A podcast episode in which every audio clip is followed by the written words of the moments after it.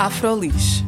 Jornalismo com cor, jornalismo com sotaque, jornalismo com destaque para mulheres negras e racializadas em Portugal e no mundo.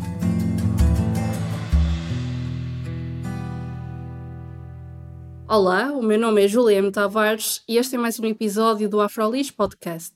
Neste espaço, falamos sobre as histórias de mulheres negras e racializadas em Portugal e no mundo e com quem sobre elas trabalha.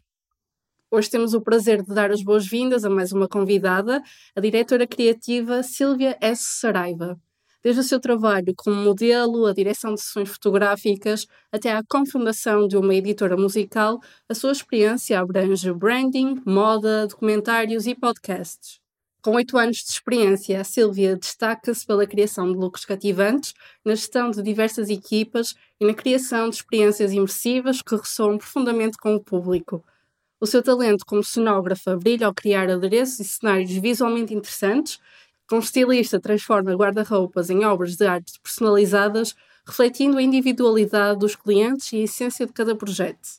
Olá, Silvia, e obrigada por estares aqui connosco. Olá, Júlia, obrigada por me teres aqui.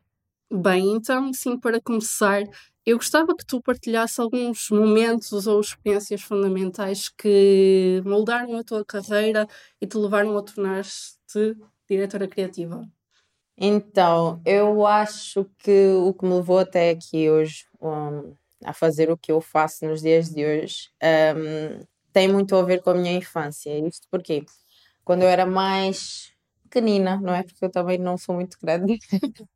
Quando eu era mais pequenina, um, desde os meus 5 anos, por aí, uh, eu sempre tive acesso a muitas ferramentas de criação artística, desde telas para pintar, desde instrumentos para um, escultura de madeira, entre outros, por causa do meu tio. O meu tio era um escultor uhum. uh, e também pintava.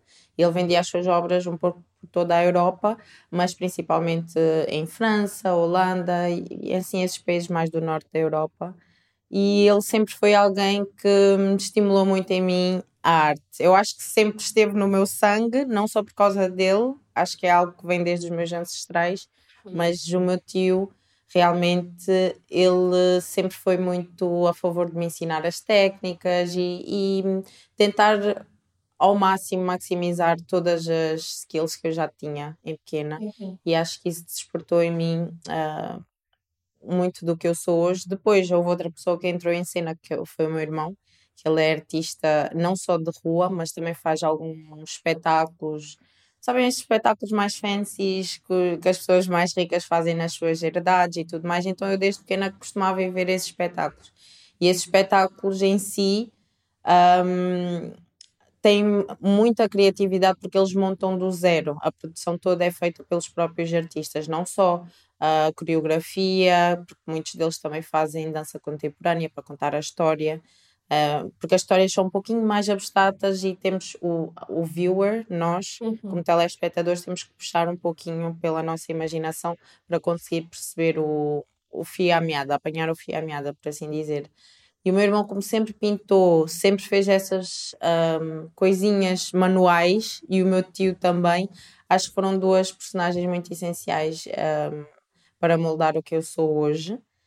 Uh, eu nunca pensei que ia acabar aqui, acabar não, pronto, mas percorrer o caminho artístico sempre foi algo que eu gostei desde pequeno. Eu pegava em telas, eu pintava, eu fazia tudo tudo o que me apetecia eu fazia roupas para as bonecas, como muitas de nós fazíamos, mas eu já costurava. Uhum. Eu sempre gostei de aprender tudo e fazer tudo. Um, e acho que o desabrochar e tornar-me numa diretora criativa é algo que eu nunca sonhei que fosse possível, porque eu sempre soube que eu gostava de fazer várias coisas ao mesmo tempo e eu sempre achei, mas como é que eu vou fazer? E toda a gente me dizia: uhum. tens que escolher uma das coisas e eu sempre achei isso um pouco limitado, por assim dizer, porque eu sempre gostei de estimular-me em vários campos. E a direção criativa proporcionou-me isso, porque basicamente eu tenho a parte criativa que eu posso explorar desde os sets, uh, mais em, termos de artes plásticas, depois a parte do styling, como tu disseste, mais a parte de customizar uh, e personalizar a cada cliente Uh, e depois tem a parte mais burocrática e chata, que também puxa um pouco pelo meu intelecto, que é organizar a, as equipas, ser uma boa líder, conseguir tratar de todas as burocracias relativas a orçamentos e tudo mais, e, e também licenças e coisas que nós vamos precisando. E nunca achei que eu fosse enverdar por este caminho, já que eu formei-me em ciências políticas. Mas, eu, contudo, eu acho que são duas coisas, ciências políticas e relações internacionais. Uhum. Eu acho que são duas coisas que possivelmente num futuro próximo, eu espero, vão dar para se entrelaçar, porque acho que não há nada tão internacional quanto a arte. Uhum. É algo muito antigo, antes das pessoas saberem escrever, antes das pessoas saberem comunicar como nós nos comunicamos nos dias de hoje, todas as pessoas já desenhavam, já, já faziam aqueles desenhos nas grutas, já faziam danças, e isso é arte. E acho que é uma das formas de comunicação mais antigas que existem, e acho que isso faz, entrelaça muito bem com as relações internacionais, com a diplomacia, porque acho que é uma das formas mais afáveis dos povos se conectarem. Como é que achas que podias juntar então a, o teu, a tua licenciatura com o que fazes agora? Eu acho que, por exemplo, eu sempre gostei, uma das saídas do meu curso é, é a parte das organizações não governamentais. Uhum. Um, e eu sempre tive ideia de querer criar, por exemplo, uma ONG uh, ah, associada às artes e ao desporto, que eu também gosto muito e que também considero um pouco uma arte, os próprios desportos. Uh, isso seria uma das formas, conseguir que as, as novas gerações consigam estar mais ativas na arte, principalmente para conhecerem o seu passado. E isso já se liga muito à cultura, que também tem a ver com as relações internacionais, porque é a identidade de um país. Uh, as primeiras marcas que existiram antigamente, a marca mais antiga que cada povo tem é a marca do seu brasão, do seu país. E isso, uh, por si só, nas batalhas ou quando os exércitos antigamente ocupavam determinadas terras, quais são as primeiras coisas que, que as pessoas querem impingir? É a cultura, é a troca de culturas. Então eu acho que até nos dias de hoje, e cada vez mais, porque eu vejo que os criativos agora estão a ganhar muita força, é, é como se nós representássemos a marca dos nossos países ou de onde nós somos originários. Neste caso, eu sou originária de Angola uhum. e é o que eu me interessa. A maior parte dos meus clientes e o meu nicho em si é mais africano, não só angolanos, mas todo. Já nem Palopes, CPLP em si, fazem parte de, de, de, da minha rede de clientes, do meu leque de clientes.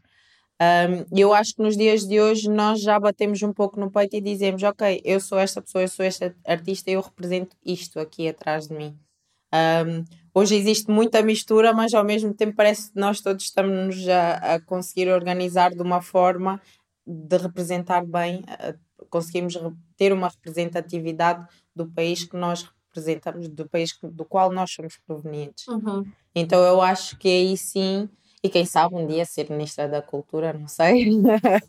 Mas eu acho que esses pequenos, sim, esses, esses pequenos, uh, a cultura em si está muito mesclada com a política e a diplomacia, até porque eu antigamente costumava ir a alguns um, eventos e congressos, da, por exemplo, da, relacionados com o meu país, prefiro não dizer aqui relacionados com partidos ou não, mas relacionados com organizações referentes ao meu país, de origem do meu país, e eu vi assim que havia muita arte, então eu ficava tipo, espera aí, afinal eu consigo fazer um pouco os dois, porque muitos desses políticos que nós conhecemos eles fazem arte, eles são, eles fazem, eles pintam, eles fazem escultura, eles fazem qualquer tipo de outras artes plásticas e eu acho que isso é, é uma forma muito boa de comunicação e de mostrar muita coisa, até porque muitas dessas pessoas pela faixa etária já viram muita coisa e o próprio trauma em si, os sentimentos que às vezes estão acoplados dentro deles e dentro de nós podem ser expressos através do que nós fazemos com as nossas mãos, não é? Uhum. Acho que é mais por aí. Então tu, tu disseste que nasceste em Angola. Como é Sim. é que vieste para Portugal? Eu vim para Portugal muito pequeno. Eu vim com 3 anos. Uh, tive uma cultura extremamente portuguesa. Eu cresci em Coimbra, uh, no interior de Coimbra, para ser mais precisa. E as pessoas que eu conheci até aos 18 anos, que não eram caucasianas, era eu e a minha mãe. literalmente nas escolas todas que eu andei. Eu era a única, como eles gostam de dizer, mulatinha presente.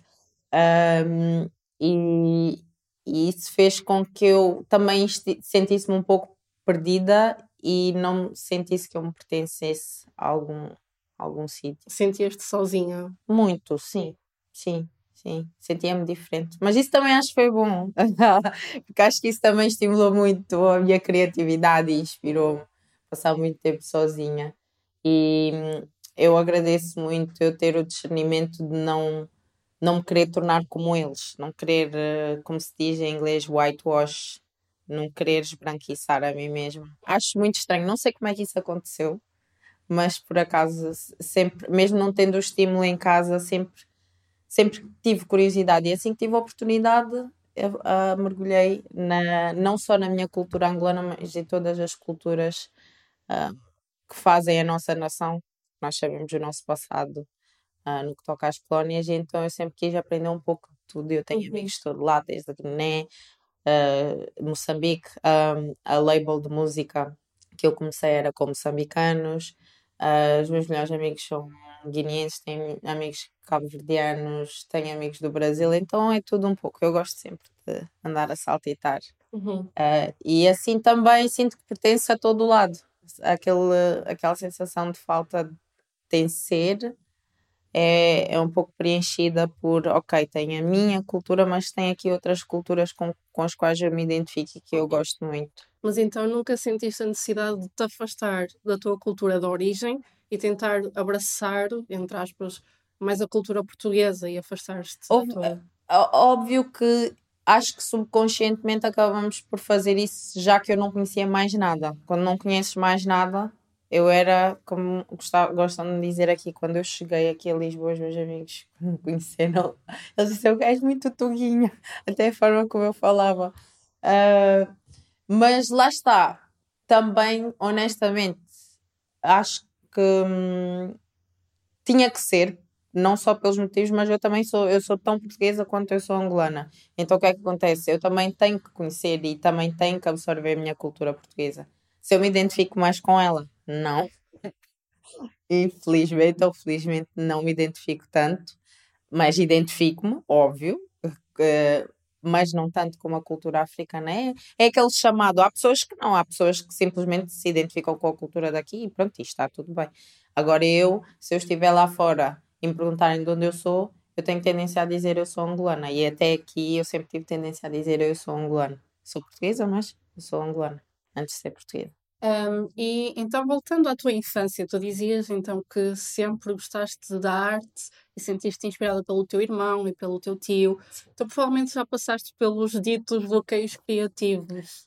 Como é que tu lidas quando estás assim presa e não consegues criar? Olha, isso acontece muito. Principalmente porque quando tu tornas freelancer, uma coisa era quando eu tinha a minha label e outra coisa é agora que eu sou freelancer. Quando eu era criança, eu acho que eu nem tinha bloqueios criativos. Era uma coisa. Eu fazia o que eu queria. Eu acho que é muito fácil quando nós não conhecemos limites.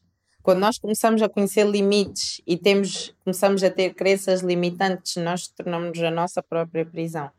Então eu acho que o que acontece que hum, condiciona mais os meus bloqueios criativos é o facto de haver uma obrigatoriedade.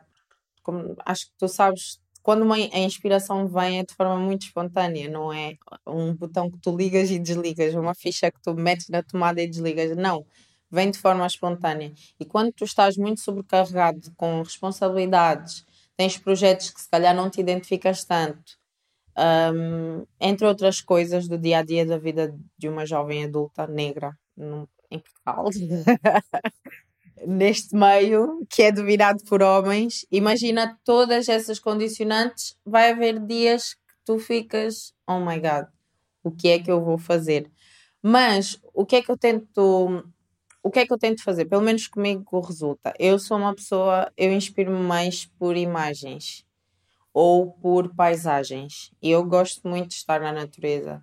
Se eu passar algum tempo na natureza ou até a fazer algumas pesquisas de imagens, eu acabo por conseguir um, conectar alguns pontos. Porque, por exemplo, eu no meio da natureza não quer dizer que o panorama inteiro do que eu estou a ver no meu horizonte vai me ajudar, mas se calhar o detalhe ou a simples textura de uma pedra já fazem com que eu consiga construir um mapa mental que me uhum. vai levar a outra coisa e a outra coisa. Então, basicamente, o que eu tento fazer é relaxar. Daí a natureza, porque a natureza é sempre um sítio. Eu cresci no meio da natureza no qual eu consigo relaxar. E acho que é a maior manifestação para quem acredita em Deus ou não, quem tem crenças, mas pelo menos para mim é a maior manifestação de algo superior é a natureza, com a sua complexidade, com a sua diversidade, tudo. Então, sempre que eu estou na natureza, eu consigo um, estimular-me e consigo chegar a algum, algum resultado. Ou às vezes mesmo observando outros artistas, acho uhum. que, acho que é muito bom. E principalmente tendo conversas com pessoas também. Eh, quando, quando chego àquele ponto do bloqueio, bloqueio, bloqueio, gosto muito de conversar com amigos.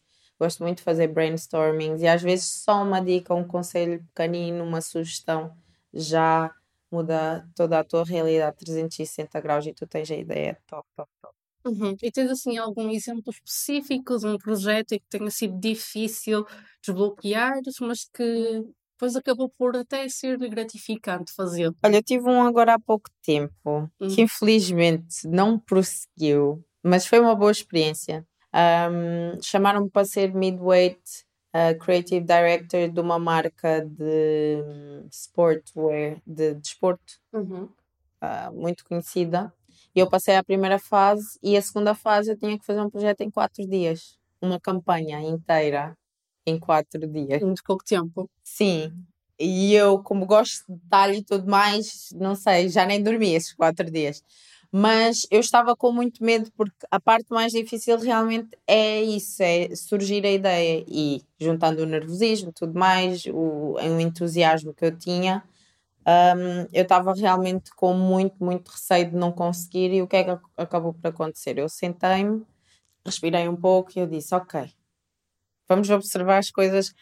Eu, eu, acho que o segredo aqui, o gatilho mesmo é eu pensar, o que é que pode correr pior? É eu não conseguir, ok, então vamos já por esse panorama, vamos fingir que eu não consegui. Então, não fingir que eu não consegui para acreditar naquilo, mas para, de certa forma, enganar, fazer um truque com o meu cérebro, não tens mais nada a perder. Então sentei-me e comecei a ler tintim por tintim, buscar todos, todo o que te dão, todos os inputs que te dão, tenta esmiuçar ao máximo. E depois identific, tentei identificar isso com o que eu já tinha, o que é que eu uhum. vejo quando eu olho para a marca enquanto, porque ali era uma marca no caso, enquanto uh, cliente, porque eu também sou cliente da marca. E aí é o que eu digo que eu gosto de dizer que eu sou um pouco camaleão, é quando eu tento sair da minha persona para me transformar em várias personas que podem um, querer aquele produto ou, ou até no próprio pensar como se eu fosse a dona da marca, por assim dizer. E o que acabou por acontecer é que com esses pequenos detalhes eu faço a junção de uma história. Eu espero não estar a ser muito confusa, mas basicamente isto aqui é uma sopa de pedra. é mistura de muita coisa e é ver o que é que dá, basicamente. E o que é que aconteceu? Eu acabei por ler, acabei por ir de encontro a algo que eu acredito muito desde pequena, neste caso, que é em superpoderes. Eu, desde pequena acreditar tudo é possível todos nós temos o nosso superpoder. O que tu estás a fazer agora aqui à minha frente é o teu superpoder para mim. E eu estou a falar do meu superpoder. Então eu pensei, por que não dizer que os produtos daquela marca dão superpoderes a quem os compra? E, e a campanha em si estava muito relacionada com crianças, porque era o início campanha de regresso às aulas. Uhum. E então, juntando esses pequenos detalhes aqui e ali, esses truques que eu gosto de chamar para, para, para, organizar o meu mind map, eu consegui chegar a uma resolução. Então, basicamente, é um pouco do que eu vejo da pessoa e do que eu vejo de mim na pessoa, porque eu acredito que todos nós, independentemente de parecer que não temos nada em comum, acabamos por ter sempre alguma coisa em comum. Então, o que eu, uhum. eu procuro sempre é o ponto em comum de todos nós, do que eu tenho em comum com a marca e do que a marca tem em comum com os outros com as outras pessoas e do que eu tenho em comum com os outros consumidores da marca. Uhum. Isto no caso de ser uma marca. E pronto, eu consegui fazer uh, nos quatro dias. Não passei à última fase, mas por acaso uh, recebi um bom feedback e fiquei muito orgulhosa de mim. acho que é daquelas coisas que no final nós ficamos tipo. Apesar de não teres conseguido, Sim. tiveste um bom feedback. Porque eu no início nem, nem pensava que ia conseguir, e quando eu fiz, eu disse mesmo: eu sou capaz de fazer isto. Se eu sou capaz de fazer isto, eu sou capaz de fazer tudo. Bom, basicamente tentas então fazer sempre uma fusão daquilo que tu és e a tua visão artística com a do cliente. Sim, exato, é basicamente isso. Eu tento me transformar no cliente, como se eu, o meu superpoder é mesmo ser camaleão, Uhum, literalmente. Isso é um pouco o gênio da lâmpada. uhum. Eu por acaso achei interessante aquilo que estavas a dizer de quando és criança não há limites para a tua criatividade, portanto nunca tens bloqueios criativos. Mas então agora, como adulta e que tens de trabalhar para outras pessoas, é este o equilíbrio que tu encontras. Sim, Portanto, eu tento, porque acho que isto é um trabalho constante. Acho que há coisas que nós vamos vendo que não resultam, ou resultam numa época e não resultam noutra.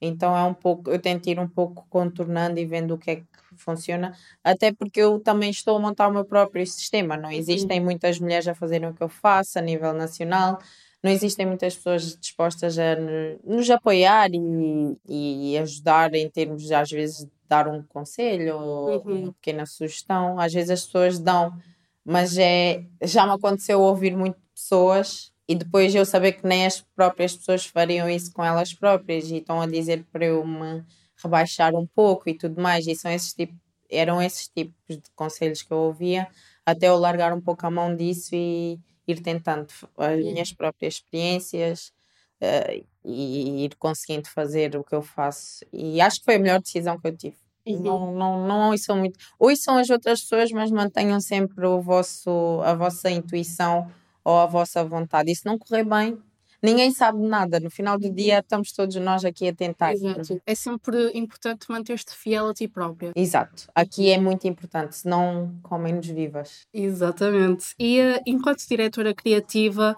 tu interages, acabas por interagir com várias personalidades criativas, principalmente as pessoas com quem tu trabalhas. Sim. Então, como é que tu nutres e apoias a individualidade de cada membro da tua equipa, mantendo uma visão coesa do projeto? Olha, não é assim tão difícil. É e não é. Eu acho que é, di- é, é difícil na parte de teres que, que lidar com personalidades, Uhum. contudo, não é difícil na parte em que eu, quando eu vou pensar num projeto e que eu tenho noção que eu não vou conseguir fazer tudo, porque eu gosto de ter um pouco de tentáculos e fazer tudo ao, ao mesmo tempo, eu penso já na pessoa perfeita para ocupar aquele cargo que vai conseguir trazer, materializar a visão que eu tenho. Ou seja, a partir do momento que eu escolho aquela pessoa, às vezes é difícil, mas eu tenho que confiar naquela pessoa, no que aquela pessoa vai fazer. Eu não posso estar sempre em cima daquela pessoa. Às vezes é o que eu digo às pessoas: esse é o meu trabalho, eu nem quero estar-vos a chatear, só tenho que fazer esse trabalho de andar em cima de vocês, mas no final do dia eu confio no que vocês estão a fazer, porque se eu te escolhi para estares a ocupar determinado cargo, é porque, consoante a visão que eu tive, tu eras a pessoa perfeita para estar ali. Isto vai desde stylists, maquilhadores, vai desde cabeleireiros, vai desde o carpinteiro, o cameraman que eu escolher. Então, ah, eu acho que é mais por aí, é confiar nas pessoas, dar-lhes confiança, também passar-lhes confiança, porque às, às vezes há pessoas eh, que podem ficar um pouco atrapalhadas com a pressão, isto é um, é um mercado muito competitivo, então muitas das vezes acho que isso foi uma das coisas, eh, das virtudes que eu tive que adquirir ao longo dos tempos, que eu era uma pessoa muito estressada, é eu tenho que ser a última pessoa a me estressar. Eu tenho que ter pulso firme, sim, exigir rigor, sim, mas quando toda a gente está a explodir, as pessoas até acham estranho porque eu me mantenho muito calma. Eh, Então acho que é mais por aí. E também as pessoas que eu tenho, que eu digo que são os meus braços direitos, braços esquerdos, eh, são mais braços direitos, ehm, são pessoas que se eu não estiver presente, eles vão fazer exatamente como eu. Então, às vezes, quando eu estou presente, eles também são aquelas pessoas que conseguem trazer ao equilíbrio, caso eu tenha- esteja a ter alguma dificuldade ou não esteja a conseguir lidar com as coisas. Então, acho que é muito importante escolher sabiamente cada pessoa e não só pelo que a pessoa tem como dom, Uhum. mas também ah, como a pessoa sabe lidar com outras pessoas. Acho que é importante. É o equilíbrio entre os dois. É um dom que a pessoa tem e é gestão de stress e de conflito e, e também o espírito de cooperação. É muito importante aqui, porque aqui nós somos sempre os culpados. Caso o que quer que seja que aconteça errado, it's on us. Então, se tivermos uma equipa boa, todos nos defendemos e ninguém passa batata quente. Todos vão dar o corpo às balas e tentarem procurar uma solução em vez de procurar mais problemas. Então, acho que é mais por aí, é tentar estimular nas pessoas, um, inspirá-las e também ao mesmo tempo dar-lhes um, uma rede de apoio basicamente, e fazemos isso uns com os outros. Mas eu, enquanto líder ou a pessoa que está à frente do projeto, tenho que segurar as rédeas um pouquinho com mais força. Mas eu acho que eu, eu acho que eu nem sou uma coordenadora, uma diretora assim muito chata. Acho que às vezes há alturas que eu tenho que ser mais séria, mas eu gosto sempre que as pessoas comuniquem, eu gosto que as pessoas digam o que é que não está bem, e porque eu também já trabalhei para outras pessoas, então eu sempre gosto de ter esse cuidado, ok, o que é que está a passar? Fala um, e eu gosto muito da amizade e da fraternidade que nós criamos. É, é, muito boa. Passamos por muita coisa, mas é ótimo. Então, tu, tu trabalhas mais em publicidade, também trabalhas com artistas. Qual é a área que tu mais trabalhas? Olha, eu atualmente estou a tentar migrar mais para a área de serviços e publicidade e moda, mas eu sou mais conhecida e tenho mais trabalhos e portfólio na área uh, musical, da indústria musical, com artistas não só em videoclipes, mas também em photoshoots, criar algum tipo de conteúdo para eles. Essa é a área na qual eu atuo mais. E qual é que está mais prazer de atuar? Tens alguma área preferida? Ah, eu gosto. Eu, eu pensava, por causa de, do cansaço, que eu já não gostava da área da música uhum. e que eu uhum. estava mais virada para fashion, editorial e publicidade. Eu amo publicidade porque a publicidade é, é aquela coisa de passar a experiência do consumidor e tudo mais adoro. Mas eu continuo a gostar muito de música. Música, porque acho que foi algo que sempre fez parte da minha vida e sempre gostei. Uhum. Então, pronto, fico um pouco dividida. Talvez entre publicidade e música. Gosto dos dois, mas é um pouco difícil escolher. Uhum. Mas na área da publicidade, diria que é uma área complicada de trabalhar, porque lá está. Com este panorama digital, tens de estar sempre atualizada. Exato. Como é que tu te consegues manter atualizada das últimas tendências? Olha, porque eu se calhar sou um pouco chata e eu não vou muito por tendências. Eu por acaso estou sempre em cima das tendências, mas eu considero-me uma visionária e por acaso antes das tendências serem tendências, eu já, eu já imaginei algo e depois esse algo vira tendência. Então eu não me deixo influenciar muito, mas estou sempre de olho.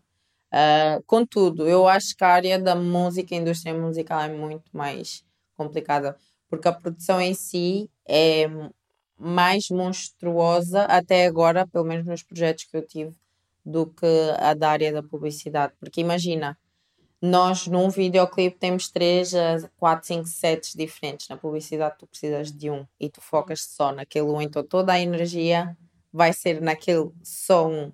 Então, basicamente, tu vais conseguir uh, como é fazer uma melhor curadoria, por assim dizer, vais uhum. conseguir uh, ir mais a fundo ao detalhe. Na música é, é muitas pessoas, são muitas pessoas, é, é figuração, é, é muita coisa. Enquanto ali é um produto, tu estudas o produto, tu estudas. É mais o trabalho de casa, a parte de inspiração flui melhor do que a, uhum. a, agora a parte da ação, a prática, quando sais da teoria, aí é que já é cansativo. Então acho que no mercado publicidade, a menos que seja uma publicidade muito elaborada, mas Exato. nos dias de hoje parece que nós queremos tudo muito mais rápido, gostamos de informação, mas pá, pá, pá, pá, pá. Uhum. E isso por um lado também acaba por ajudar até um certo ponto, né? Até a hora que nós nos cansarmos disso dos 15 segundos, 10 segundos, 5 segundos. Uhum. Já acho por agora sim. Mas então, em publicidade, dirias que basicamente o storytelling, a construção, a construção da marca acaba por ser uma coisa tipo, super simples e rápido. Para mim, para, para mim, ti. há pessoas que, que não, mas para mim sim, porque é algo que me inspira mais. É, é mais fácil eu sonhar e é mais fácil irmos mais, mais longe e tudo mais. Às vezes eu estou a contar uma história super fantástica, mas os, os artistas não, não estão tão abertos. E no mercado da publicidade já existe mais isto, porque nós temos que explorar o produto em si. Nós temos que vender a imaginação, deixar ao sabor da imaginação das pessoas. Na música, uhum. às vezes é um pouco aquilo de a imagem ou um videoclipe lutar um pouco com a música uh, em termos de um, holofotes. Uhum. E na publicidade é aquilo, é o produto, é o produto, é, é o storytelling que está ali e é o que importa. Então acho que para mim, não digo que em geral, porque é, é o, meu, é o método de raciocínio. Através do meu método de raciocínio é mais fácil para mim Hum. fazer uma publicidade do que um, um videoclipe, sim. E em termos de artistas, com quem é que já tu trabalhaste? Ai, sei lá, eu às vezes esqueço, eu sou péssima, mas já trabalhei, já trabalhei. Olha, começando ah, com os assim mais bombados, já trabalhei, já escrevi para o MC Livinho, já trabalhei com o Vitão, ah, já fiz assistência de produção para um vídeo onde tinha o teto. Aqui em Portugal, Portugal, digamos para a Lopes, já não, nem tanto CPLP, já trabalhei em trabalhei desde Chelsea, Chantel, Soki, Wet Bad Gang, DJ Telio, Yasmin. um, já, sei lá, já fiz tanta gente, Dizzy, já trabalhei com pessoas dos grupos Mobbers, que são angolanos, Uhum. TRX, um, já trabalhei com o Black Spiegel, num de, uma das faixas que bateu mais o ano passado, que foi Céu Azul, se eu não estou em erro, uh, versos e poesias. Já trabalhei, já trabalhei com algumas pessoas que são consideradas lendas, mas eu não sou assim tão a par. Já trabalhei, por exemplo, com o Tito Paris. Já É uma lenda. trabalhei, sim, é uma lenda. Já trabalhei, já trabalhei com tantas pessoas. Olha, eu nem te sei dizer, é muita, é- são muitas pessoas. e Eu, à medida que o tempo vai passando, também vou me esquecendo. Não vou mentir, acabo por sempre esquecer. Mas acho que em termos aqui do panorama nacional, eu já fiz praticamente, não praticamente toda a gente, mas já fiz grande parte. Muitas pessoas. Sim, sim, sim. Mas em termos de oportunidades de trabalho, por exemplo, tens mais oportunidades aqui em Portugal ou em eh, Inglaterra. Inglaterra, que é onde moras agora? Eu agora, eu fui para a Inglaterra, porquê? Porque eu sinto que aqui chega a um ponto, eu, eu sinto que eu mudei um pouco o panorama, eu sinto isso e também estou cansada, não estou cansada de ouvir, é sempre bom ouvi-lo, mas chega a um ponto que hum, nós queremos crescer para fora da caixa e a caixa aqui também em Portugal e para Lopes às vezes não quer expandir. Então o motivo pelo qual eu quis ir para ah, a UK foi esse quero expandir, quero aprender mais, porque a partir do momento que eu sinto que eu não estou a aprender, eu desmotivo muito. Então, eu agora estou na fase de network lá, porque eu, eu acho que sem querer eu montei um network aqui tão bom que eu nunca tive que promover o meu trabalho para ter trabalho. Eu sempre tive, tive trabalho sem procurar.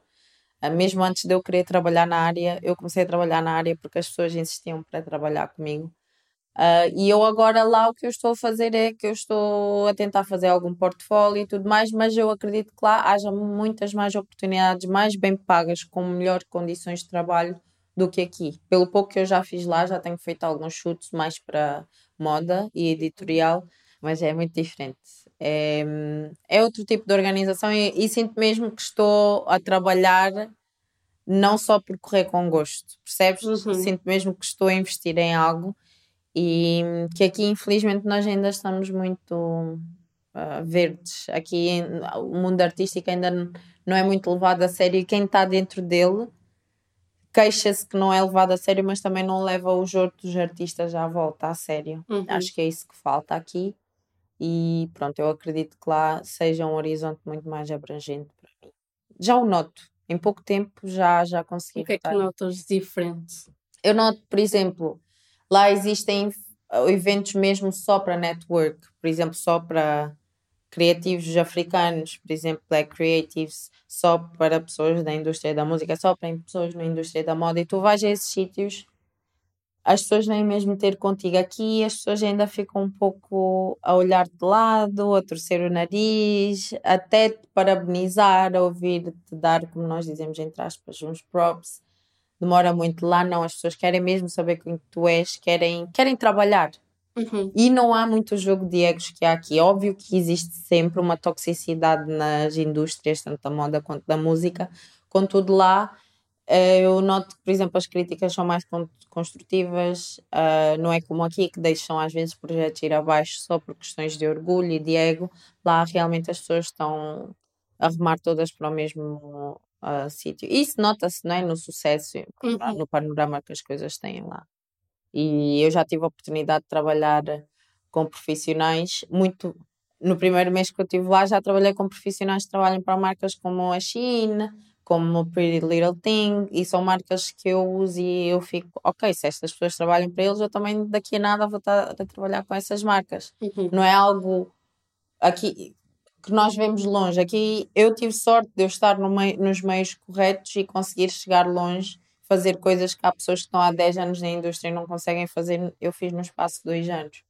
Mas chega a um ponto que é muito limitado. Parece que chegas a um beco sem saída, então eu tenho que sair um pouco. Não quer dizer que eu vá deixar de, de, de atuar aqui, mas pelo menos vou refrescar um pouco a mente e saber como atuar de uma forma mais eficiente e ser mais fiel a mim mesma também. Ganhas Uhum. outro tipo de confiança, eu acho. Mas pensas ficar muito tempo no Reino Unido ou pensas algum dia voltar para Portugal e atuar só aqui? Eu acho que eu nunca mais vou voltar a atuar só aqui. eu acho que não. É muito Eu- limitante. É, e eu nunca achei que, que também que, que iria ser esse o meu percurso. Eu sempre soube que eu ia para fora, não pensei que fosse já. Já pensei que fosse antes, depois entrou o Covid, que mudou a nossa vida a 360 graus. E como eu agora estava aqui num estímulo muito constante, por assim dizer, eh, estava a ter muito trabalho, eu não achei que eu ia embora. Mas acho que foi a decisão mais acertada, porque eu já estava a entrar num burnout porque é isso, tu chegas a um ponto que estás numa caixa, já não há muito para onde ir. Eu acho que eu nunca vou voltar a estar 100% em Portugal. Também não digo que eu vou ficar em, em, no Reino Unido a 100%. Acho que vou continuar a atuar lá também para o resto da minha carreira, porque é um sítio muito bom. Principalmente Manchester e Londres são dois núcleos de criativos muito grandes. Então eu acho que sempre vou manter lá um dos meus tentáculos, mas com certeza quero ir para outros países. Quero, por exemplo, ir para o Brasil. Queria ir para o Brasil porque ainda tenho alguns contactos com algumas produtoras que eu trabalhei à distância lá. Uhum. Adorava fazer um estágio no Brasil, ficar lá pelo menos uns três meses, porque eu acho que eles são super criativos. Eles têm tantos estilos de música, tantos estilos de moda, tanta coisa. É esse tipo de ambiente que, nos quais eu, eu sinto que eu tenho que estar presente para absorver. E também talvez o Médio Oriente, tenho muita curiosidade, porque agora está a haver uma grande. Está a haver uma grande. um foco para lá. As pessoas, se calhar, muitas não estão a notar, mas tenho também curiosidade. Sempre tive curiosidade em Uhum. Médio Oriente e um pouco pela Europa, não é? E algum, alguns palop, por exemplo, Angola, já Ah, pensaste? claro, que sim. Não, isso aí é, é dos sítios que eu quero mais atuar, mas eu acho que vou estar, ter que estar com. Mais estabelecida? Sim, porque lá o jogo é diferente, nós sabemos, as coisas não são tão fáceis. Eu quero. Tudo o que eu faço é para lá, é para os palopes em si. Um, eu, eu vejo manter, por exemplo, quando eu tiver a minha ONG ou quando eu já tiver a minha empresa bem estabelecida, eu vejo a ter uma, uma filial, pronto, ter uma base em cada sítio, por assim dizer, dos palopes. Isso sim, com certeza, é a minha finalidade. Muito ambicioso. Sim, eu queria estar a viver em África já e a fazer. Quando eu digo em África é porque seria mesmo em qualquer sítio. Eu já pensei, eu estive para ir viver em Moçambique, já estive para viver em Angola, mas pronto, acaba sempre por acontecer alguma coisa que diz: Ok, não é agora a altura, vai chegar o teu, o teu tempo. Também já quis estar na Nigéria um tempo, Senegal, Gana, são países que eu realmente tenho curiosidade em estar um tempinho. Quem sabe esses três meses, vou três meses para o Brasil, depois vou três meses para ali, depois três meses para a África do Sul e absorver ao máximo e depois fazer, ver o que é que resulta daí, basicamente. Uhum. Voltando à questão das redes sociais, eu queria te fazer uma questão que é a seguinte. Ah, nós ultimamente temos observado a questão da inteligência artificial, correto? Sim. E a área que tu atuas é uma das áreas que se vê ou que se percebe ser mais ameaçada por este, por este fenómeno, não é? Como é que tu vês as inovações nesse departamento a moldar o futuro? Honestamente, eu acho, eu acho, eu, eu acho que, que existe uma premissa, eu acredito nesta premissa. A criatividade é algo que nenhuma máquina vai nunca conseguir fazer, ser criativa do zero. Ok, que eu quando estou a ser criativa também vou buscar as minhas inspirações ali e acolá, mas a máquina nunca vai conseguir fazê-lo como eu. E honestamente, eu acho AI, agora que eu ando a pesquisar melhor e, e a aprender, eu acho que é magnífico para a minha área, porque facilita muito o trabalho. E às vezes há coisas que eu não consigo encontrar, hum, que é a minha visão muito específica Uhum. e eu consigo chegar a um programa de AI e dizer se eu souber fazer um prompt, não é? Aquilo que é o prompt que nós temos que escrever para gerar a imagem, aquilo gera exatamente o que eu quero. Então eu não vejo como uma ameaça, mas vejo como algo que me vai facilitar imenso. Nesse projeto que eu te falei há pouco, a AI foi das coisas que mais me ajudou e eu pensei, uau, porque é que eu não cedi antes?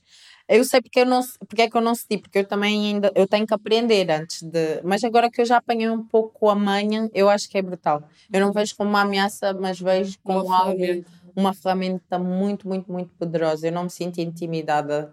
Uhum. Eh, Como eu não sentia por ninguém, não vai ser uma máquina. Acho que o ser humano é muito mais ahm, ameaçador, entre aspas, que uma máquina. E se eu não me sinto ameaçado por eh, máquinas, não vai ser eh, AI. Eu vou dominar a AI e vou usar a meu favor. Basicamente é isso. Bem, Silvia, muito obrigada por este momento. E obrigada a todas as pessoas que nos acompanham aqui no Afrolis Podcast. O meu nome é Juliana Tavares e até à próxima. Afrolis. Jornalismo com cor, jornalismo com sotaque, jornalismo com destaque para mulheres negras e racializadas em Portugal e no mundo.